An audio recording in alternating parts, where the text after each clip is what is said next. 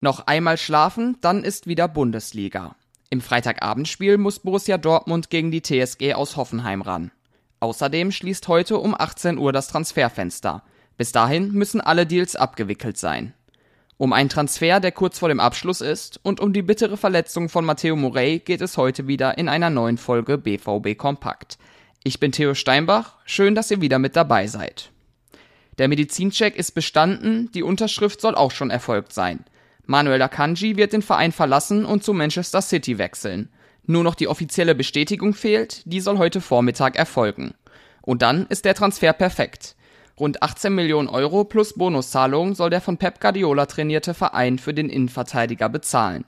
Damit folgt Akanji Erling Haaland, der in diesem Sommer ebenfalls zu dem englischen Titelverteidiger gewechselt ist. Bei Matteo Morey gibt es besonders bittere Nachrichten. Der Spanier ist erst in diesem Sommer nach einer langen Verletzung zurückgekommen.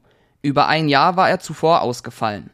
Jetzt der Schock, er wurde wieder operiert, dieses Mal an dem anderen Knie, und wird dem BVB damit mehrere Monate fehlen. Er zeigt sich wieder kämpferisch und wir sind uns sicher, dass er sehr gut und sehr fleißig zurückkommen wird, sagt Edin Terzic.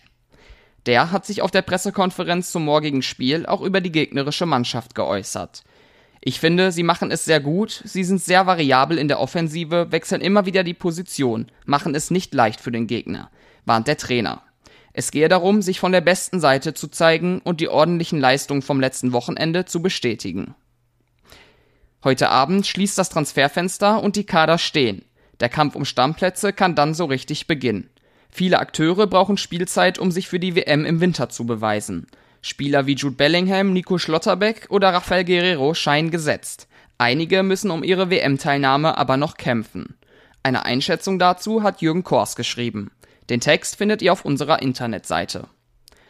Nicht nur der Akanji-Deal spült dem BVB wohl einige Millionen aufs Konto. Der Verein hat jetzt auch einen weiteren Sponsor, der viel Geld bringt. Das Fantasy-Sportspiel Sorare wird Premium-Partner der Schwarz-Gelben. Rund 1,5 Millionen Euro erhält der Club durch die Zusammenarbeit. Einen Artikel mit mehr Hintergründen zu dem Deal haben Kevin Pinnow und Jürgen Kors verfasst. Auch den gibt es bei uns im Netz. Da und auf allen gängigen Audioplattformen gibt es auch wieder eine neue Ausgabe des BVB Podcasts. Sascha Staat wirft darin zusammen mit Dirk Krampe einen Blick auf das kommende Spiel. Die Leistung des Teams gegen Hertha BSC wurden natürlich auch noch einmal besprochen. Außerdem geht es um den Wechsel von Manuel Akanji zu Manchester City und die Einschätzung dazu. Als Vodcast könnt ihr euch das Ganze auch auf YouTube anschauen.